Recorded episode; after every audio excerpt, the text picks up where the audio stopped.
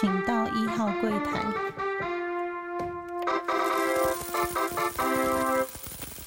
大家好，欢迎收听注意食物，我是主持人 Q A。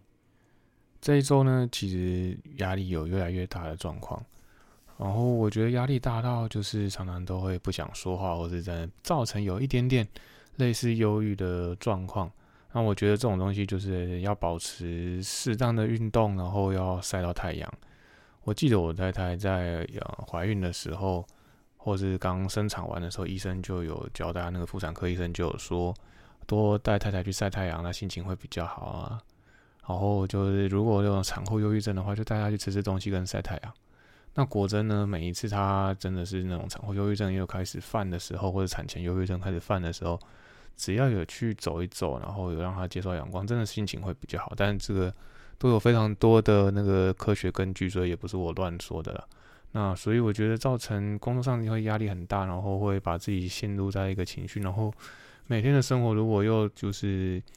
都是一样的在做，然后光每天自己要想要吃什么都觉得很痛苦的时候，然后嗯，就像讲之前讲的，又没有网络，网络又不稳定。然后，其实你真的做了休闲活动，晚上回去真的放松的机会也不高，或是真的是还是有压力的在放松的话，那很容易陷入在一个圈圈里面，然后避免陷入这个圈圈。因为最近刚好也是听到很多 podcast 说他们呃有类似的状况吧，然后或是会沉沉溺在一个比较忧郁的心情，也听到了以前的朋友算是客人。也说他前一阵子就是有忧郁的状况，然后被小孩子带去，就是定期的服药之后有比较好。那我觉得我们趁能还是能自己能调试的时候，就是在介于还不是那么严重的忧郁症，或者说，嗯，开始有压力大或者说焦虑的情况的时候，就是要让他做一个调整。那在初期的时候发现自己的问题，那我比较常的做法就是会跟。同事多聊聊，就是会打回台湾，向同事询问一些问题，然后得到协助的时候，你会觉得说，哎，至少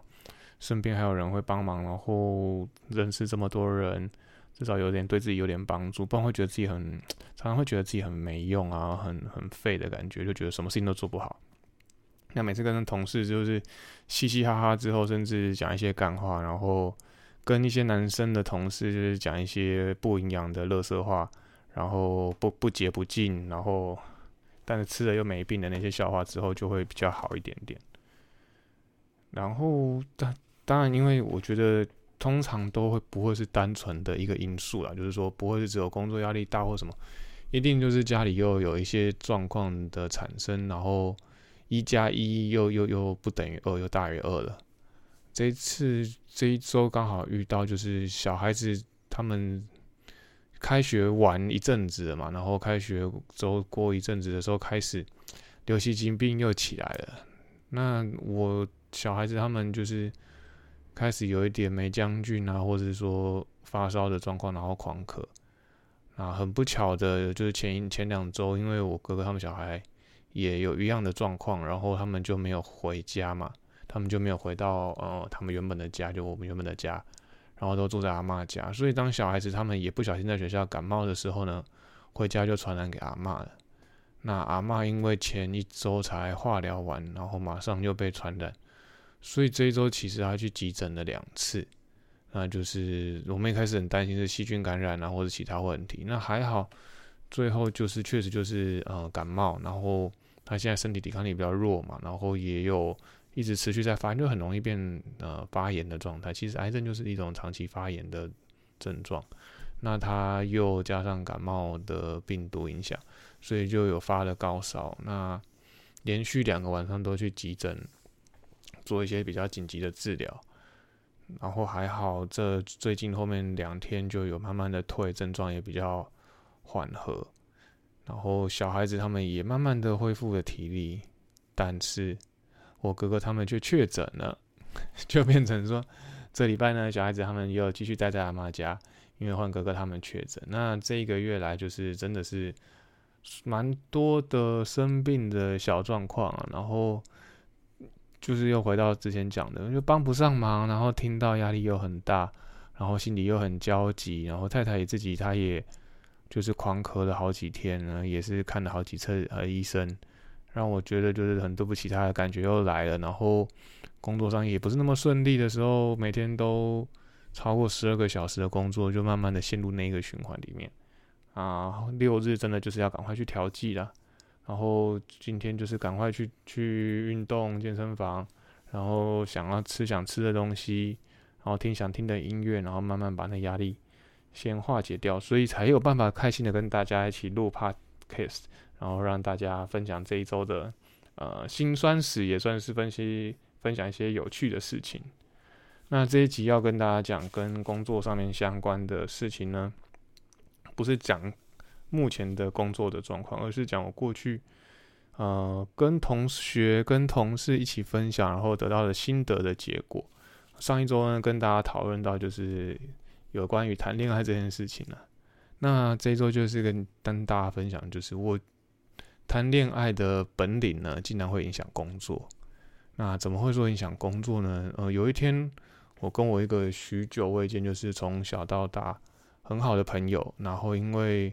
呃后来到了大学，到了当他当兵，然后他又念了研究所，中间可能有有个五六年比较少联络的状况之下，但是后来我们在呃。工作的时候又又继续开始联络嘛，然后我记得我前几次就是工作之后遇到他，然后他就是在做一些呃商品的贩售，算是自己进口一些商品，然后就是去卖给各大通路。那他就跟我说，呃，其实当时他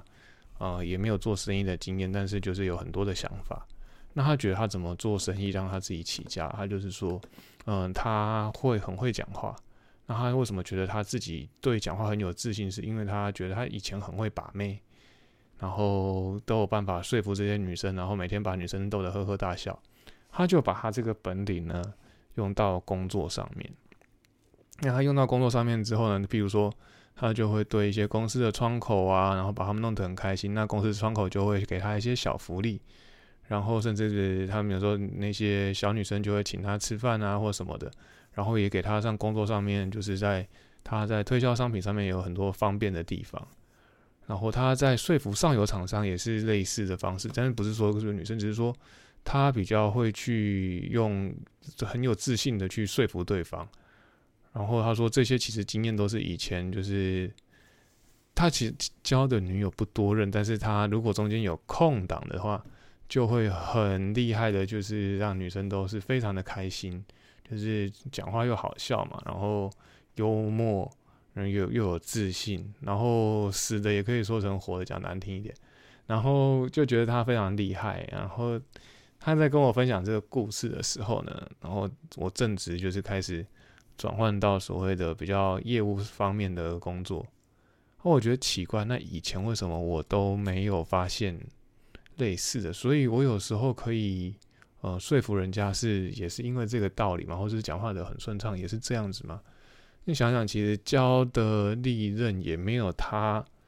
少，但是就是我没有像他那么会对于不认识的女生或是陌生女生这么会开口或者什么。但是我觉得对于就是谈恋爱这件事情，很很有办法呃，把女朋友们、把女性的朋友们都就是哄的，或者很照顾的很好。也应该是有一定的口才，我觉得原来这个本领呢，可以用在工作上面。哇！从此之后，我被他就是当头棒喝，一棒敲下去之后就就醒了。从此之后呢，我就用这样子的自信心，就觉得说过去我也有这样子类似的能力，然后常常去处理掉很多该沟通上面的事情，或者是去说服客户。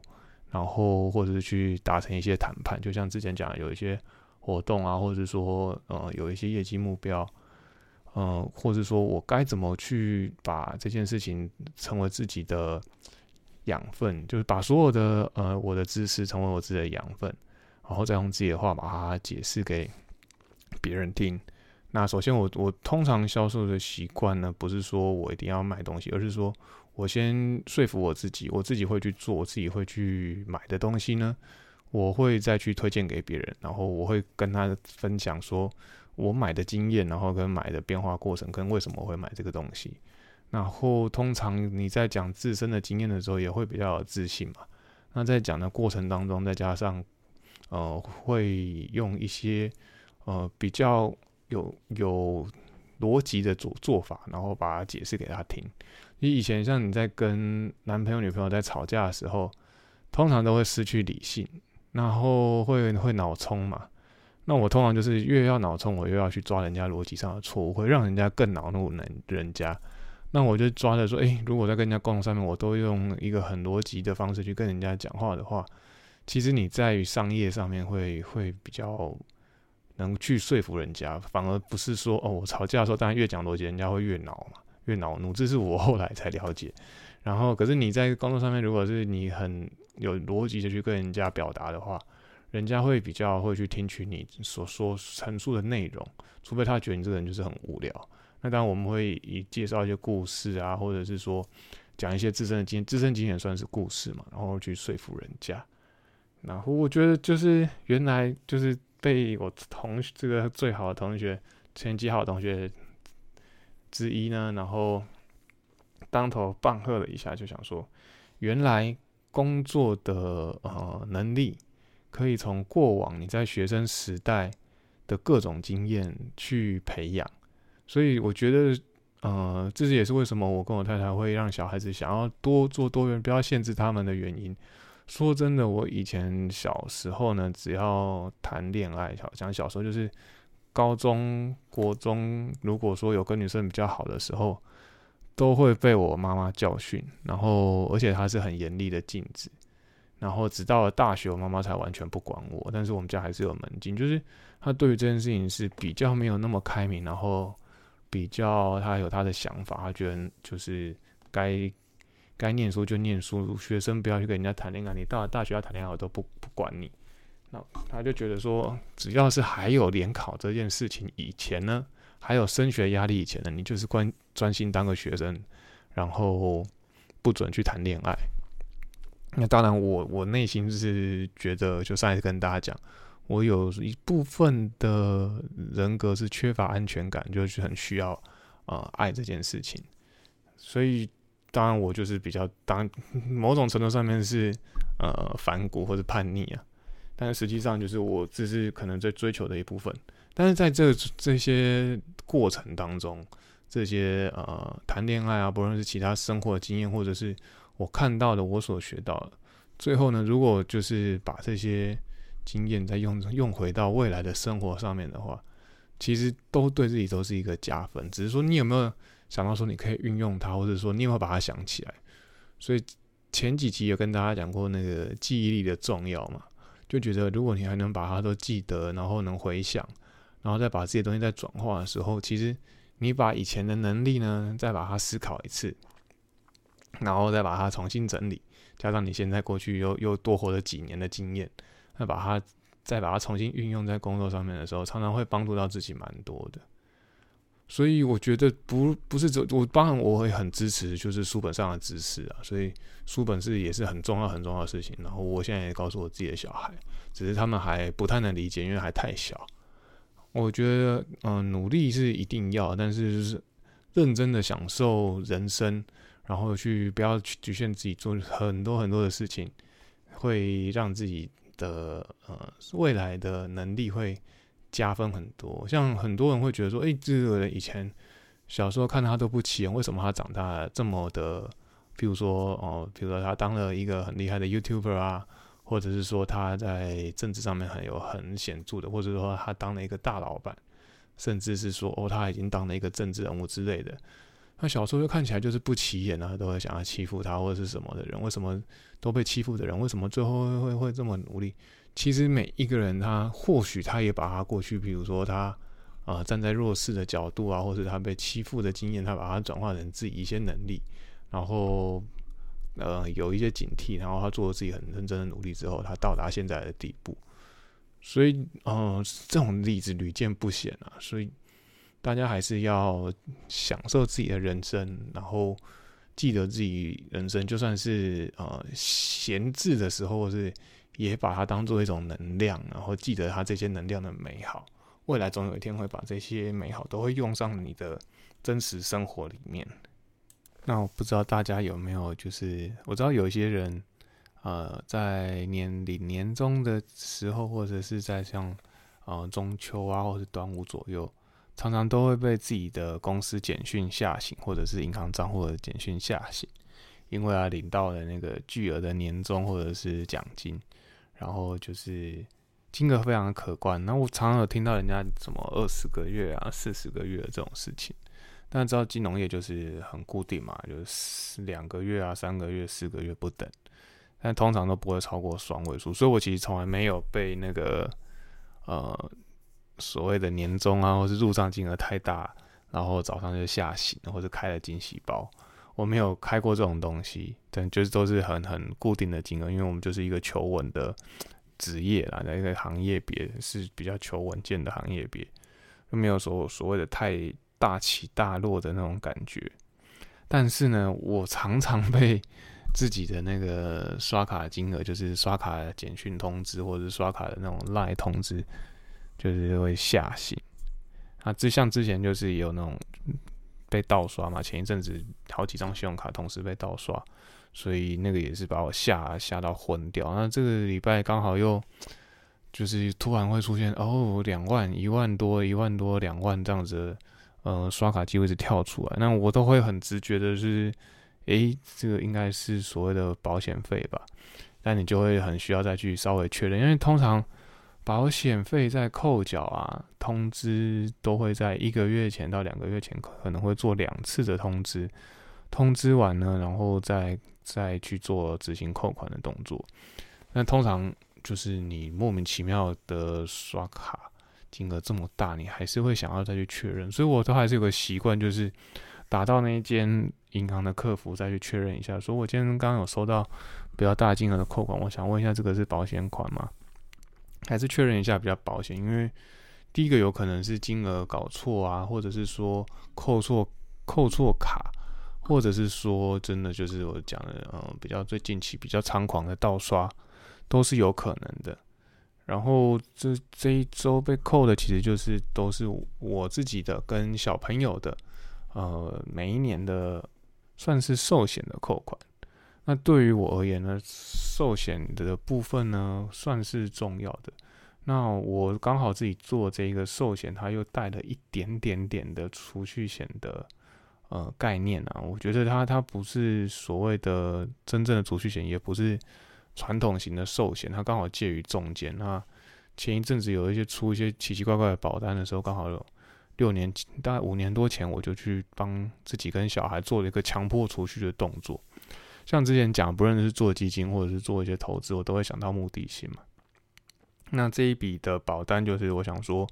呃，每一年帮他们存两万多三万，或者帮自己存两万多三万，那六年之后，他的那时候算起来。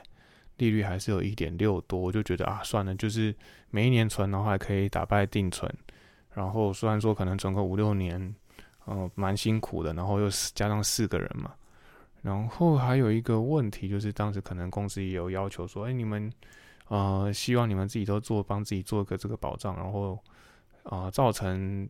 减少家里的负担，也减少。呃，公司的负担嘛，然后所以他们都会鼓励我们做这件事情，然后没有什么不好，没有对跟错，这这一点我都放着一个很平常的心，所以我自己也很很认同这样子的事情。就是刚刚讲的，就是我也说服了我自己，所以就是做了四个人份的这种类型的保单，然后我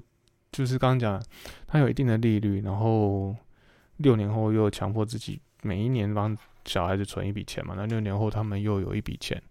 大概我记得，就说假设是两万块，好了，就六二十二，然后再加一点利息，可能十四十五万，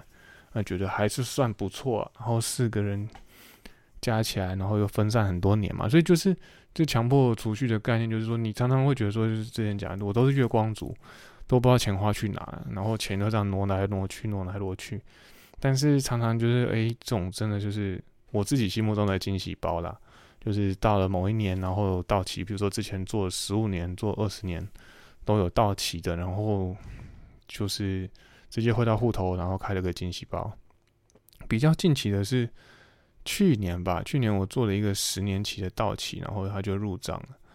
然后就就是有有一个几万块之类的，应该没那么少，就是有有到几十万。然后保险它持续，它是缴十年嘛，然后保险持续二十年。那如果刚出社会的时候做的，所以工作十多年的时候，就我记得是第二年、第三年工作的时候做的一张保单。然后就是经过了十年之后，他就把本金都退还给我。那保障他还是在持续十年，就觉得这种有时候目的性做了，然后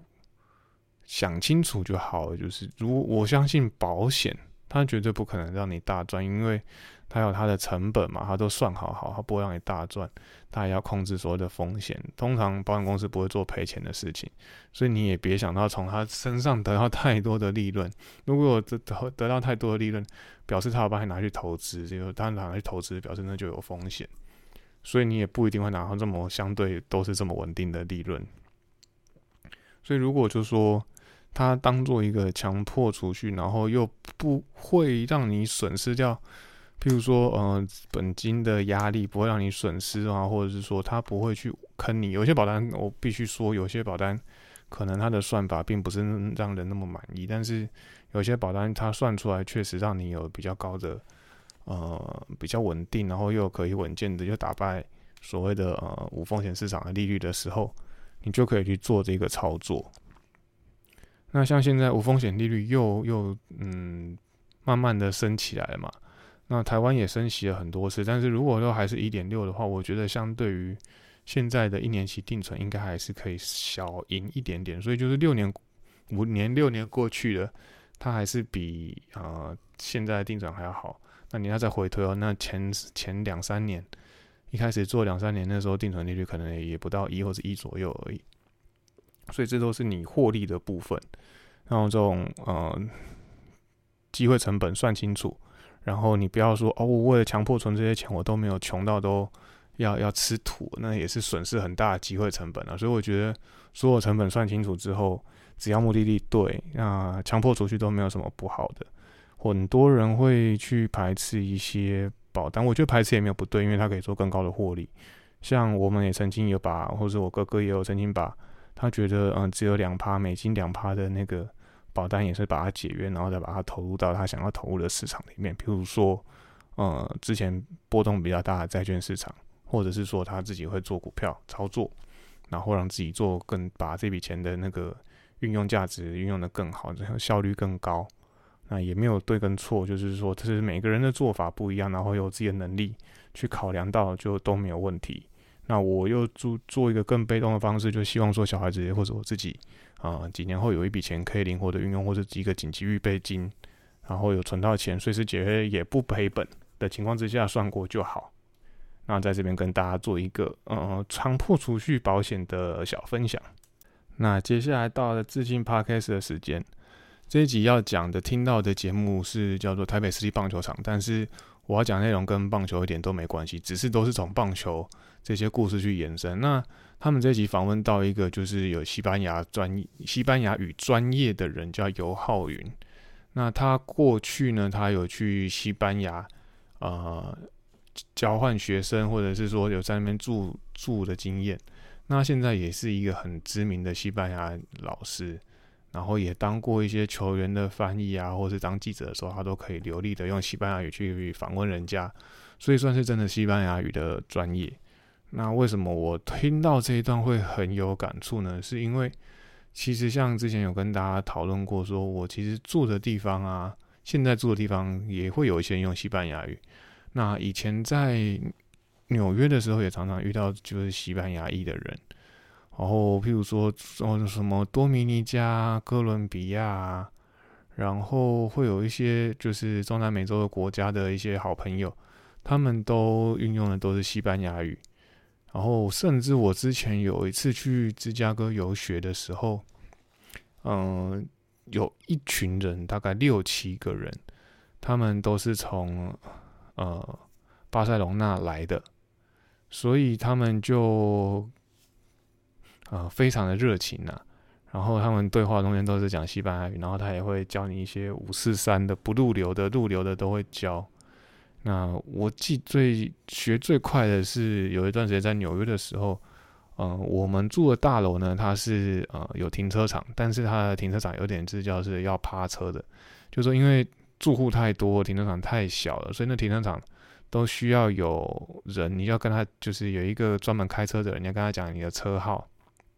然后你的住房号，然后他就去帮你把车从那个角落的某处把它开出来，他可能有时候移了八八九台才把它移出来，那他们都会有那种分配车子先后顺序，那我那个。帮我常帮我领车的人或者趴车的人，他就是哥伦比亚人，啊，就会跟我教我一些呃，good night 啊，就是晚上就在讲晚安呐。然后常在下雪的时候，冷到冷到哭腰的时候，他就跟你说 frio frio，就是呃非常的寒冷。然后刚好我小时候跟我哥哥常常在玩那个打蛇嘛，就是嘚嘚嘚这样玩玩玩。然后，所以可能本来就会得就会打蛇，所以学起这些语言上面比较没有那么困难。那一方面就是说这几年这从小就是常常看到这些外国人啊，其实会讲西班牙语的呃比重很高，甚至有一些你看明明他就是白人，但是他常常都可以用西语跟人家对话。也就是说，他们常常第二外语首先美国人第二外语首先会选的呃西班牙语居多，因为西班牙裔。在美国生活的人算非常非常的多，那我觉得世界就是最重要。现在三个语言，第一个是英文跑不掉嘛。那有些人说第二个是中文，那我认为可能第二个语言就是比较多普遍的使用的国家还是西班牙语。所以除了呃英文是最大最重要的，呃对于我们台湾人是第二语言以外，西语可能也是一个很重要，只是台湾可能没有那么多人去重视它。那我觉得西语第一个是，呃，他们讲话速语速非常的快，然后非常的有趣，然后再是它不是那么好学啊。因为我曾经有去看过，它可能还有一些类似呃不同的性别会用不一样的字，韩文可能也有类似，那韩文又再加上什么敬语啊不敬语的问题，所以相对于起来就会比较复杂。但是像之前就是 Justin Timberlake。啊，Justin Bieber 不是 Justin，Justin Bieber 他那个唱那个 Despacito 的时候，然后大家就会说，什么都听不懂，全部都听不懂，没有一个字都知道什么意思，然后大家还在跟他们唱那个歌，流行成这个样子。对，那那当时我就非常的有感受。然后因为之前有稍微就是跟这些朋友哈拉过嘛，所以有几个字简单的字都还是西班牙字都还是看得懂。然后常常有时候看菜单啊，也会看到这些西文字。所以算是略懂啊，真的是略懂，但是可能懂个不万分之一之类的吧，真的是非常不懂，讲略懂。但是就觉得说，嗯，这个语言呢，非常的重要，也非常的受重视。那台湾可能因为接触到，不论是拉丁人，还是说明明就有很多邦交国，但是却对于西语的重视没有那么多啊。其实我有个同学，他是，嗯，是念西语系出来的。然后又去念嗯类似拉丁研究所、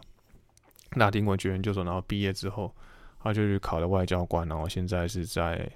呃邦交国，就是做做大使，啊觉得还蛮酷的，就是他他是真的很会，所以他会派去那边嘛。然后啊算是我少数朋友里面认识就是西语的专业，但是也至少有认识一个西语专业的朋友，所以你。对于这个语言的兴趣就不会降得太低，然后加上现在工作的氛围呢，可能就是还是会听到一些不经意的听到一些西班牙语，就觉得这个语言在我心中还是有很重要的地位，然后很想学。但是第一个是我们的工作用到的几率不高，又没有一个迫切性，那完全就是娱乐性。对我而言，就是一个娱乐性，常常看那个。毒枭的时候都会学个一两句，然后又很想要把它全部学起来。然后听那个拉丁音乐，听雷鬼的时候，就是他们讲雷给动那种音乐，又很想要再把西班牙语学起来。可是自己都不是，就是没有那么认真的去把好好把它真的要学好。就跟每次都日本学日文学五十音，啊一五 A 我看一会，然后背完，然后认真的背之后，又忘记这些字怎么写。然后也比如每次看到日文也不会发音，就有点一样的感觉。语言真的对我而言，我可能没有像我那个老老大女儿那么的语言天才，学的那么快，我连英文都学不好，还想要学其他。英文好不容易是被环境所逼而慢慢练起来，然后可是你说还要再学第二语言、第三语言，除非我只就是一样出一张嘴，会哈拉，会稍微用一下，然后会点菜，会看菜单，其他可能还是 还是要一点努力啦。就是等到真的哪一天脑袋真的闲了或者什么再去学。可是随着年纪大，学习能力也变差，这件事情。希望哪一天能达成，就是事先设立一个人生的目标，先立一个 flag，看可不可以自己把它学起来。那到了认识世界的单元啊，不免俗的就是要跟前面的讲的资金 p a c k a g e 结合。除了要结合讲就是西班牙去一个西班牙语系的国家以外呢，他在节目中也有提到说，他因为遇到很多呃多米尼加的棒球选手。来棒多米尼加裔或者多米尼加来的棒球选手，所以他也去了多米尼加一趟，然后他就讲那个呃打球啊落后的部分啊，然后那些球场的设备啊，就是然后还有一些像类似古巴常常停电啊，网络不先进啊，我都觉得跟我现在工作的地方有点像。但是我就回答讲说，不是说全世界都像台湾那么先进了，就算是比较先进的国家，可能还是有些基础建设。还是差台湾差的还蛮远的啊，就不讲这个，然后继续讲多米尼加的故事。然后我觉得多米尼加呢，就是对我而言，就常常看到那个什么看棒球的时候，看到那个 David Ortiz 啊，或是说多米尼加常常去台湾打球啊，都很厉害啊。然后什么 Robinson Cano 啊，这些人都是从多米尼加裔的。然后曾经多米尼加也是台湾的邦交国嘛，然后就对于这个国家从小到大印象就很深刻，然后就知道他们是一个棒球的强国。那当然到了美国之后呢，我们刚到纽约的时候，有一个以前我在台湾的邻居啊，他已经嫁去美国，然后他就有跟我们介绍说，有一个地方叫彭坦卡纳，真的很漂亮啊。然后也是在那边可以有吃到饱，就是 all inclusive。上前几集跟大家介绍 all inclusive。All inclusive 就是说你什么都包在里面，你的酒水啊，你的餐点呐，然后你的住宿啊，或者是你一天的生活，其实都在那里面都没有问题。然后游泳池什么都不用钱，除非你要玩特殊的水上设施，可能要再加一点钱这样子。那一样，他就是跟我说还有一个地方就在普坦卡纳，普坦卡纳在哪里啊？就在多米尼加，那多米尼加的首都。那我们那一趟跟我太太其实是在于。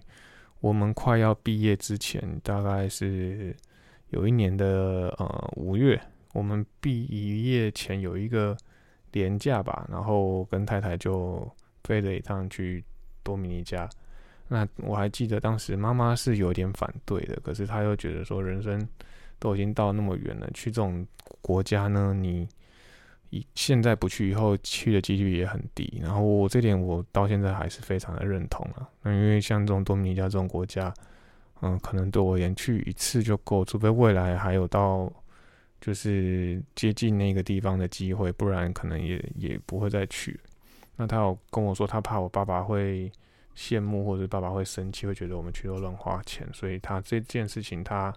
一直没有跟我爸爸讲，然后就说我会转钱给你，然后你们还是去。讲到这边又又开始有点难过，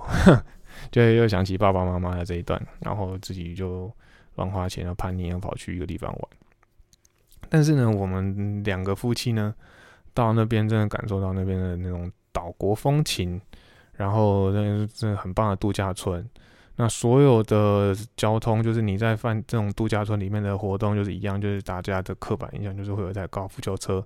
你跟他说你要去哪里，他就带你去哪里。你跟他说你要去什么区，你要去玩水区，你要去海边区，然后你要去都会丛林区，你要去哪一个餐厅吃饭，全部都有，就是类似管家的部分在帮你做好好的。然后你在那边吃的餐点呢，都不用钱。然后躺在那种懒人椅沙发也都不用钱，手挥一挥呢，就薯条跟啤酒或者这样，你要想要叫调酒就会送上来。那当然我们也有去，就是其他的城镇上面走一走。那我就刚刚有提到说，我有一个大使同学跟我说，他以前呃有在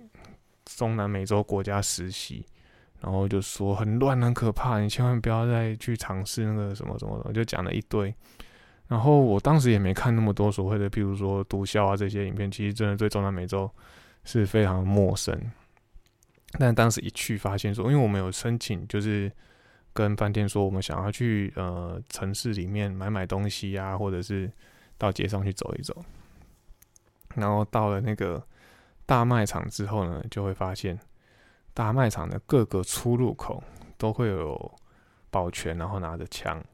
那想说拿着枪啊，枪就是就是国外拿枪应该还好吧？然后因为像国内保全，他们可能也会佩戴电击枪，甚至有一些助卫警的部，国内有一些助卫警的部分也是会配枪啊。配枪有什么了不起？我跟你讲，他拿的是那种长枪、步枪。那种 M 十六那种很大只的挂在胸前，然后不然就是会拿一些物资这种比较小的。总之，你看到那种 连保全他都要配长枪的状态，是这样说随时都会打仗那种感觉，你就知道说原来这地方是真的危险了，因为他是可能随时都会被抢。就是说，假设你今天去稍微是精品一点 LV 的什么门口，他一定会有，就是很多警卫都有枪。都然后都是步枪、长枪这种的，然后不会是狙击枪，因为那个速度太慢，他一定就是拿那种步枪连发的那种，才可以保护他们的，可以保护他们的商店。那也就是说，这地方的抢案啊，或者是那种警匪的那种对对立的关系是非常的明显。那相信大家就是如果有看过这些中南美洲这些毒枭的电影的话，可能会有一些概念。但是我们真的是亲眼就是见识到这边的威力啊，然后那种海海水啊，在那种加勒比海，对，就是呃，必须说很多中美洲的国家，他们就是沿着加勒比海，那就是什么 Pirate of Caribbean，就是大家看那个《神鬼奇航》，其实就是在讲那一代的故事。然后我就所以对加勒比海呢这一个印象，也就是非常的就是有一个很好很好的印象。然后也很喜欢去，然后有很多次旅游都在加勒比海这边。那去多米尼加、去普坦卡纳这地方是其中一次。然后我们也参与了当地的一些小活动啊，譬如说就是在大森林里面荡秋千啊，然后去海边吹吹风啊。那主要是就只有我们两个夫妻。那我们另外一个夫妻的朋友呢，他们因为他们有其他的行程，就他们去了，对他们去欧洲一趟。然后就没有跟我们一起去了呃多米尼加这个地方，那也就会看到说这种中南美洲比较突了危险的情况之下，也看他们比较呃放松的一面，然后也看到他们非常热情的一面，然后也就是而且还有去经过看到一些他们那些比较旧的球场，确实就是大家印象中就是哦都需要这个球场比较破旧啊，然后你说什么？哪一个球员上了大联盟之后赚了钱回去回馈那个地方，就会相信都是非常有可能的，因为他们那边真的确实基础建设就比较落后，然后可能要要发财要致富，真的都需要靠运动，就是比如打棒球啊、打篮球啊、踢足球啊，才有办法去让他们翻身。那这几年当然会有一些比较嗯发达的地方，如果他们因为真的离美国还蛮近的，所以他们的经济呢其实还蛮仰赖美国的。然后有文化的部分，很多文化都会受到美国的影响，但是也会会有一些他们比较就是浪漫的民风吧，然后比较乐天的性格，就是那种西班牙裔的人呢，不是说跟就是他们长得跟西班牙人其实不一定都是都都不像了。但是呢，他们的呃个性就是说步调比较慢啊，或者比较没有守时的概念，这这这一点确实是跟西班牙人还蛮像。然后我之前跟那些同学去也是非常惊讶，就是跟老师约几点吃饭都不一定要到，就是可以迟到一两个小时都没有问题，就是所谓真正的西班牙人。那这些西班牙裔的人呢，跟他们的他们像西班牙人绝对不会说他自己是 Latino，因为 Latino 就是指在中南美洲那边拉丁裔的人。嗯，但是这些拉丁裔的人呢，却遗传到就是也演化，虽然说一直会一直演化，但是他们还是承袭的呃西班牙人的传统，就是对于民风比较浪漫、比较随性，然后步调都非常的缓慢，时间观念也比较没有，所以这种气氛是在你在那个岛上是可以感受得到，在那度假村也可以感受到，并并对一切都没有那么的拘束。那我必须说，食物呢，他们的食物其实倒没有到非常的令自己惊艳啊。就是说，他们的餐点，毕竟度假村都会有一定的水准嘛。但是你说到新鲜啊，会要很惊艳啊，像我们去呃波多黎各的时候，就是非常的惊艳。然后，但是这次去了多米尼加，反倒是就觉得呃普通。但主要特别就是说，当时太太算是要准备，我们两个准备要毕业的嘛，然后很有可能会回台湾，所以去做这一趟旅行，然后做非常多的放松，然后认识到世界新的一个角落，去到一个新的国家，见识到更多的事情。然后我觉得一切都还蛮值得的。然后对于我喜欢的呃西班牙文。呃，拉丁语系的国家又多去一个地方，然后又去了加勒比海，就觉得是一切实在是太美好了。那看了多米尼加的棒球，看那么多年，终于去了这个地方，然后世界上的国家又多做一个 check，那真的是很棒的经验了。那在这边跟大家分享，那希望大家会喜欢我们节目，然后记得要帮我们呃按赞，然后五星好评，分享给你的朋友。然后这一集的节目到这边，谢谢大家，拜拜。